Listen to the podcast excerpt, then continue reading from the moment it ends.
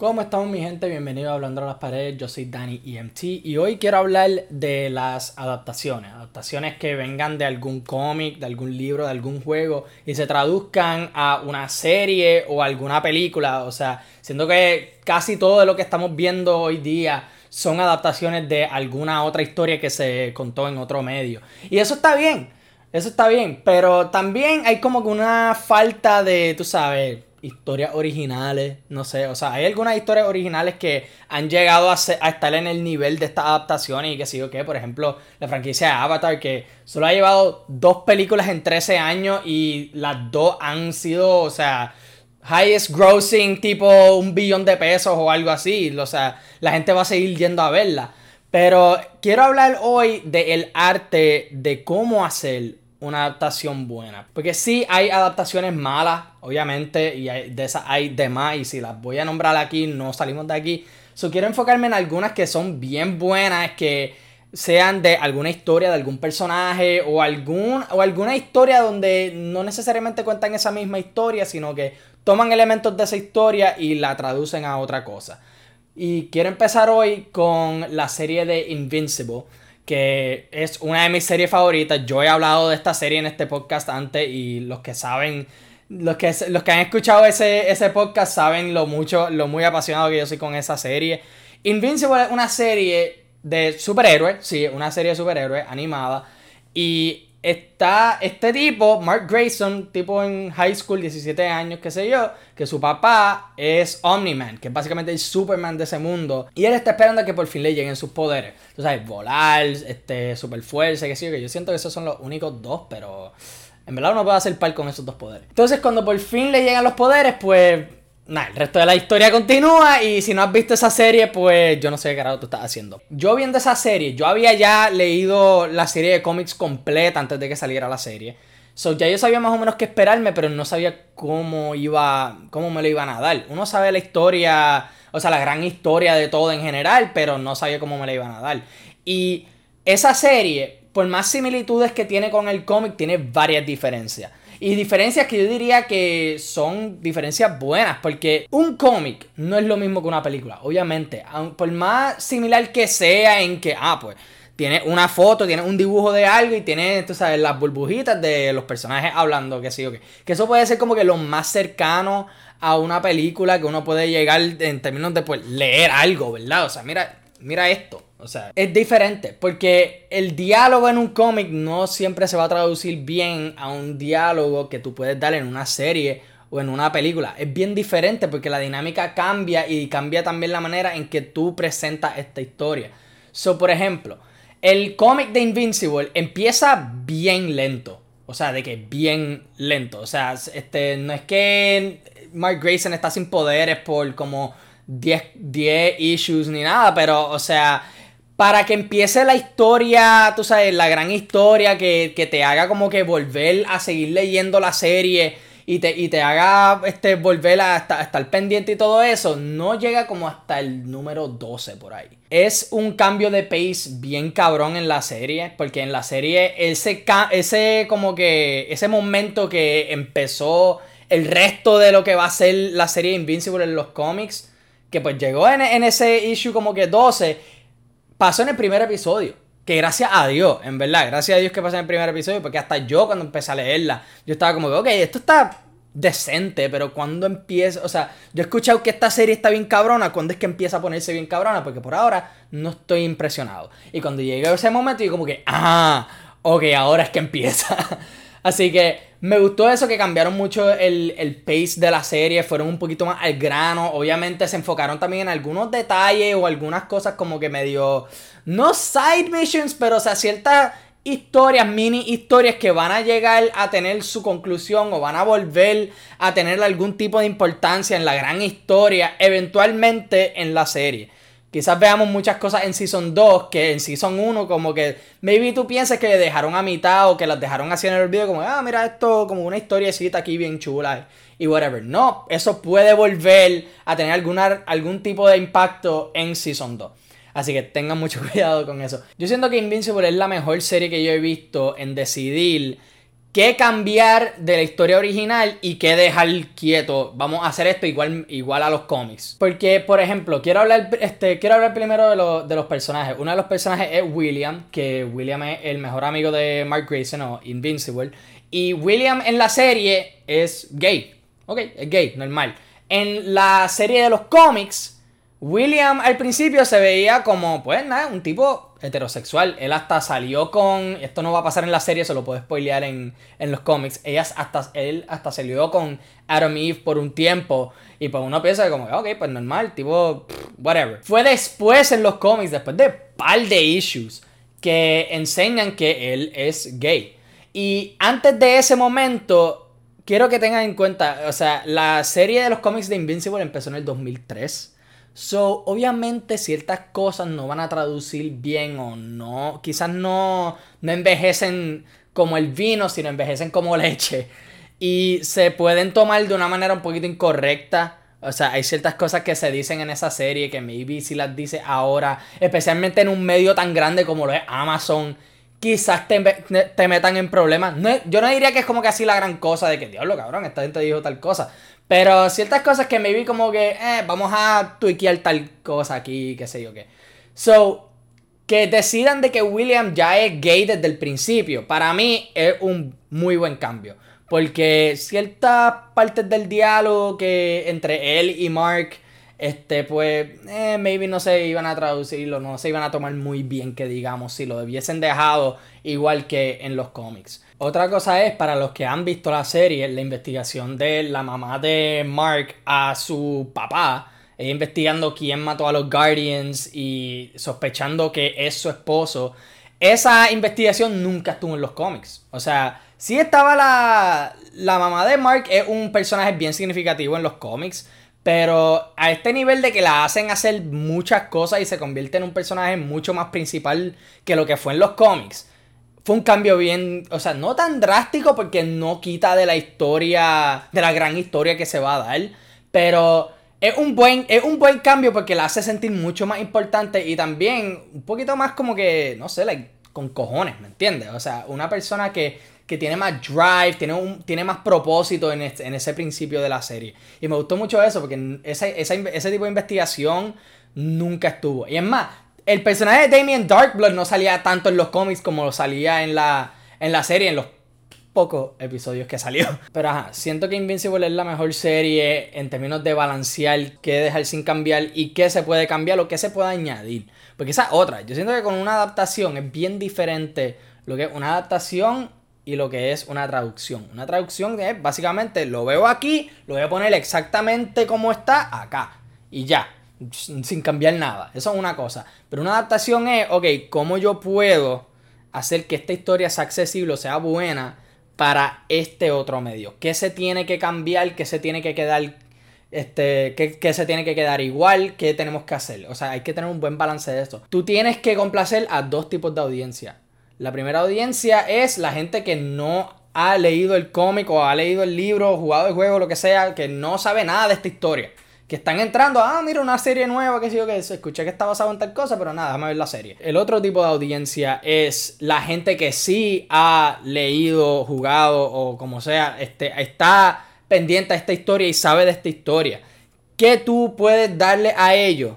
Que, que, digan, diablo, esto en verdad está bueno, como que me gusta mucho esta, esta adaptación, porque si tú le das básicamente lo mismo que ya ellos leyeron, lo único que, wow, ahora puedo escuchar los personajes y las líneas de dibujo este, no están, no le estás dando nada nuevo. O sea, ¿cuál es, ¿cuál es el propósito si ya ellos han consumido esta historia? So, ¿qué tú les puedes dar nuevo que pueda añadir a esa historia sin alterar la historia, la gran historia como tal y la esencia de los personajes? Que eso me lleva entonces a la otra adaptación que yo quería hablar, que es The Last of Us. La serie de The Last of Us en HBO, que sí, en el punto que yo estoy grabando esto, solo llevan tres episodios. O sea, ya para cuando salga este, este podcast ya va a salir el cuarto y yo no sé nada de lo que va a salir de ese, de ese cuarto episodio. Bueno, sé un poquito porque he jugado el juego. Pero este, no he visto el episodio en este punto. So voy a hablar por lo menos en general de los primeros tres episodios nada más. The Last of Us es una serie que yo creo que tiene mucho, mucho más como que reto en términos de ser una serie buena y que atraiga a mucha gente. Porque las adaptaciones de videojuegos, este, la mayoría no han sido las mejores, vamos a decir. So, que tú hagas una serie de un juego que es bien, bien famoso y bien respetado en términos de, o sea, muchos gamers y gente que juega PlayStation y que sí o qué, o sea, muchos han dicho que quizás es o el mejor juego que ellos han jugado, uno de los mejores o algo. Eso yo, yo siento que The Last of Us cuando salió en PlayStation 3 al principio, creo que ganó Game of the Year. O sea, es un juego bien, bien respetado y lo ponen en un, o sea, lo ponen en un pedestal bien cabrón. Así que para tú poder adaptar eso y adaptar un juego, no más. O sea, yo siento que adaptar un juego es más difícil que adaptar un libro o un cómic. Porque un juego, tú estás quitando un elemento bien, bien importante cuando tú juegas y es jugar, básicamente. O sea, tú controlas el personaje, tú determinas cómo jugar ese juego. Y nadie va a jugar ese juego igual que tú. Sí, van a ir por la misma historia, las mismas misiones, tal cosa, pero qué sé yo, en la manera en que tú atacas a los a los, este, a los enemigos, la manera en que tú exploras el mundo, si tiene como que side missions y cosas así.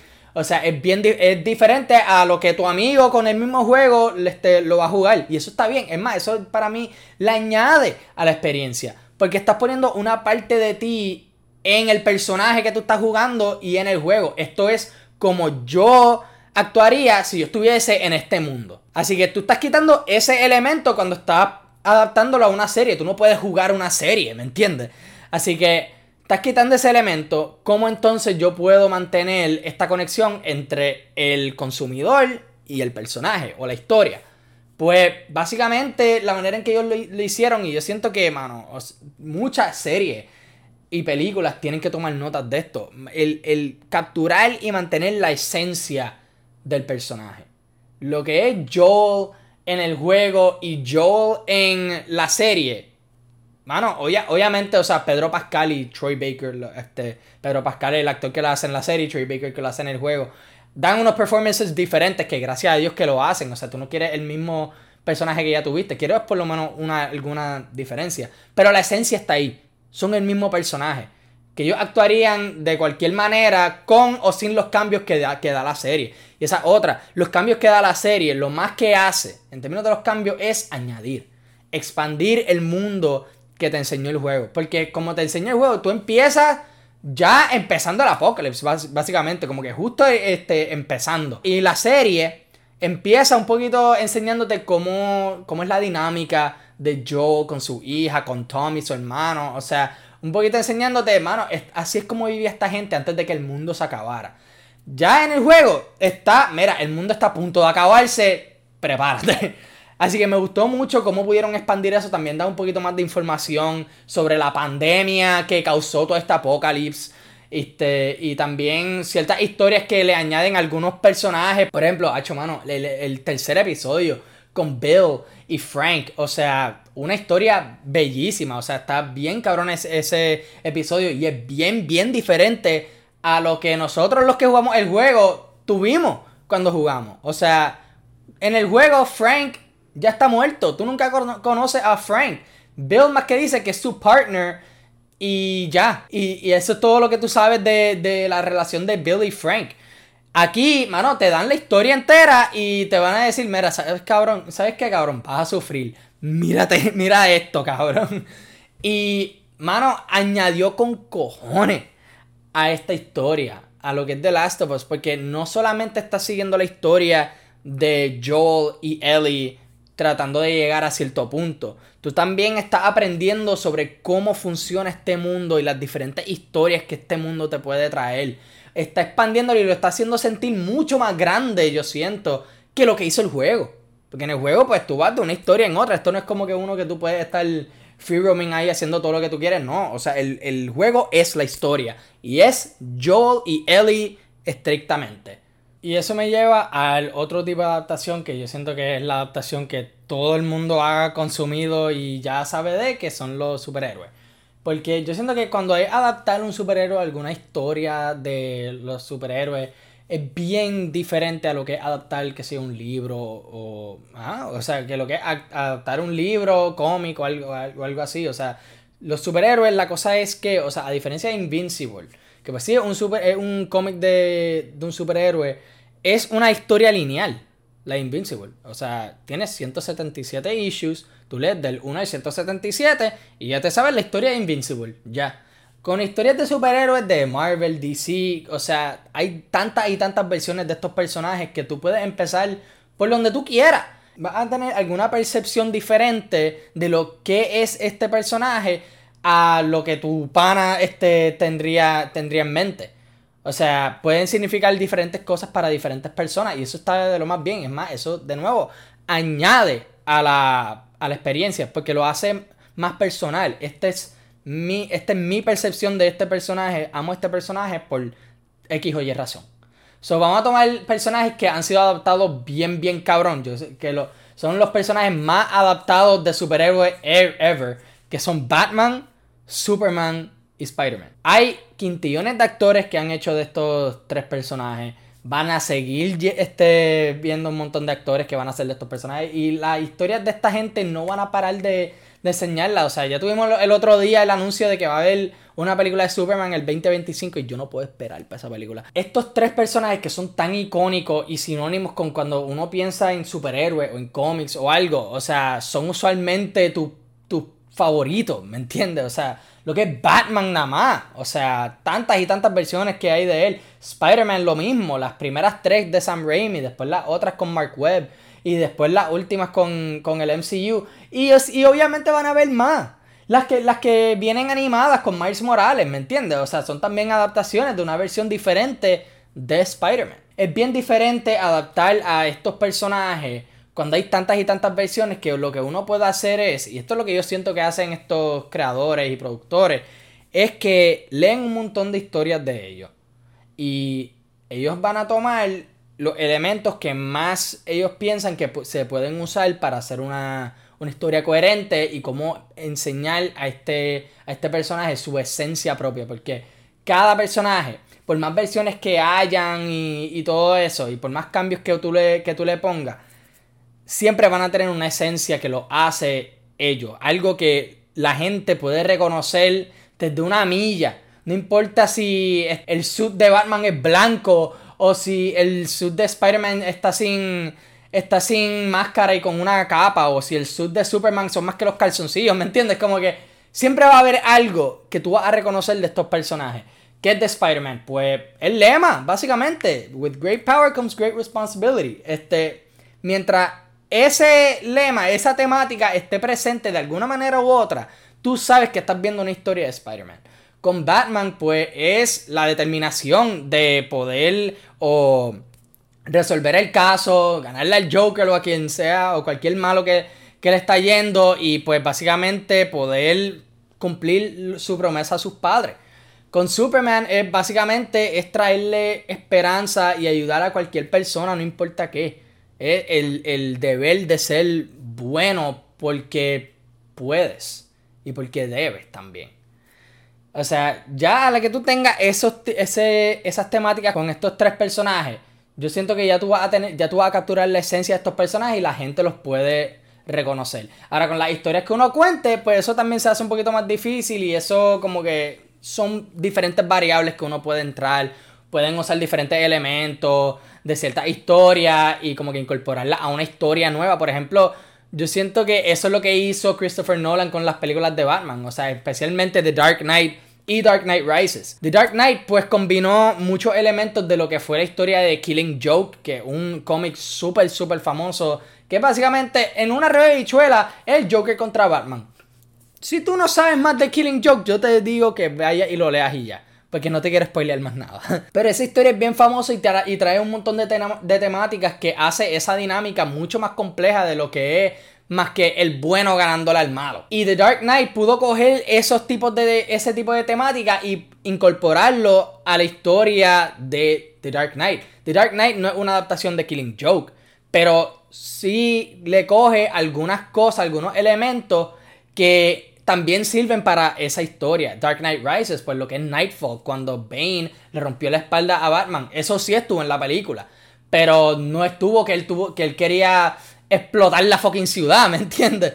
Eso pues, eso fue la historia de Dark Knight Rises, que tomaron ciertos elementos y ciertas temáticas de Nightfall Y lo incorporaron acá porque cabe y porque puede hacer la historia mucho mejor y más compleja de lo que es más que, pues de nuevo, el bueno ganándole al malo. Que eso siempre va a estar en las películas de superhéroes. Eventualmente el bueno le gana al malo. Y eso está bien. En verdad que eso está bien, no importa. O sea, mira las películas de Avengers, la que fue Infinity War y Endgame. Cuando se acabó Infinity War, todo el mundo se quedó como que. ¿Qué carajo acaba de pasar? ¿Me entiendes? Pero después salió Endgame y por, tú sabes, por la piel de sus dientes pudieron ganar a Thanos. Eso eventualmente le ganaron, pero esa es la cosa. Lo que los superhéroes presentan, lo que los superhéroes representan es la esperanza, que eventualmente todo va a estar bien. Otra, otros tipos de adaptaciones, pues las adaptaciones de los libros, por ejemplo. Libros que quizás te enseñen algún mundo bien, bien complejo, que tenga muchas reglas, muchas criaturas, este, muchos personajes y que sé yo que, como son los libros de Game of Thrones, Lord of the Rings y Harry Potter, que esos dos son los más que me voy a enfocar. Por lo menos Lord of the Rings, o sea, yo no he leído como tal los libros, pero de lo que he escuchado son bien fieles a la historia, a la gran historia que cuentan en los libros. O sea, básicamente, pues Frodo tiene que llegar a, al, volcán en, en fucking en Mordor y tirar el anillo, ¿verdad? Mientras Aragorn y toda esta gente está este, batallando un ejército de orcs. Harry Potter, Harry aprendiendo magia y este, bregando con que el Chosen One y que sí o mientras tanto Voldemort se está levantando y te quiere romper la madre, ¿verdad? Estas dos historias presentan mundos que son bien complejos. Harry Potter, un montón este, de reglas y un montón de, de aparatos y spells y un montón de personajes y que sí o qué, que uno se tiene que aprender para poder entender el resto de la historia, pero lo bueno de estas, de estas películas es que lo hacen accesible. Te llevan por la mano como si tú nunca habías ni escuchado de los libros de Harry Potter. Obviamente para los fanáticos pues también les da algún tipo de servicio porque hello, es una adaptación, te dan la historia que tú leíste a la misma vez añadiendo o cambiando ciertas cosas para hacerlo accesible a la otra audiencia. Con, con Lord of the Rings lo mismo. Enseñan este mundo de un montón de criaturas, hobbits, orcs, elves, un montón de gente y te lo hace accesible por medio de solo tres películas. Eso está cabrón. Harry Potter lo hizo. O sea, no voy a decir que Harry Potter pudo cumplir eso en ocho. O sea, cumplió en contar su historia en ocho películas. Y eso está bien. Toma el tiempo que tú quieras, las películas que tú quieras, whatever. Después de que me, después de que me cuentes una buena historia y que sea coherente, estamos bien. Hazme 15, me importa un carajo, pero hazla buena. Y que yo me entretenga, ese es el punto.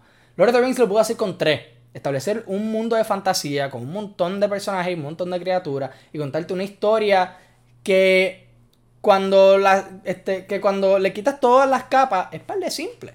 Y lo mismo con Harry Potter. Harry Potter, este nene que el mundo entero está esperando cosas grandiosas de él, tiene que bregar con esa presión y a la misma vez cumplir con esas expectativas porque si no el mundo se acaba. ¿Entiendes? O sea, son historias bien simples, contadas de las maneras más fantásticas, más quizás hasta en, ciertos puntos más complejas posibles también. Porque algo que me encojona a mí de ciertas adaptaciones que, que odio, en verdad que odio cuando, cuando hacen esto, es que empiezan la historia con el protagonista narrándote todo en vez de tú descubrirlo con ellos.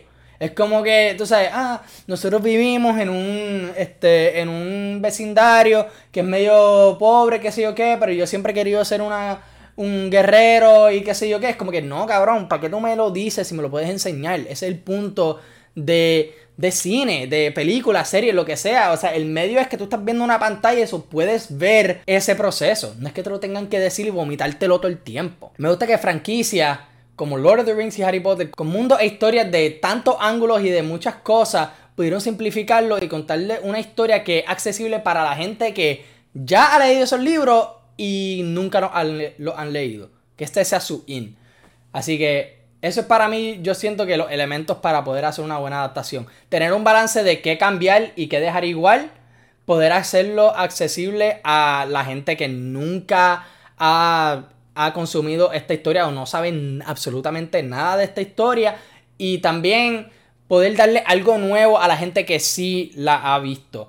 También es el poder establecer un mundo y enseñar cómo funciona este mundo sin tener que darte un montón de explicaciones, porque a la que tú explicas le quitas la magia a las cosas. Y nada, mi gente, con eso nos fuimos. Espero que les haya gustado. Denle like, suscríbanse, síganos por todas las plataformas Spotify, Apple Podcasts, Google Podcasts, aquí en YouTube, Anchor, todo eso. También nuestras redes sociales, Instagram como Hablando a las Paredes, y todo junto en minúscula como lo escucha. Twitter como Hablando Paredes. También estamos en TikTok como Hablando a las Paredes, así que ya saben. Apoyen lo local y nos vemos la próxima.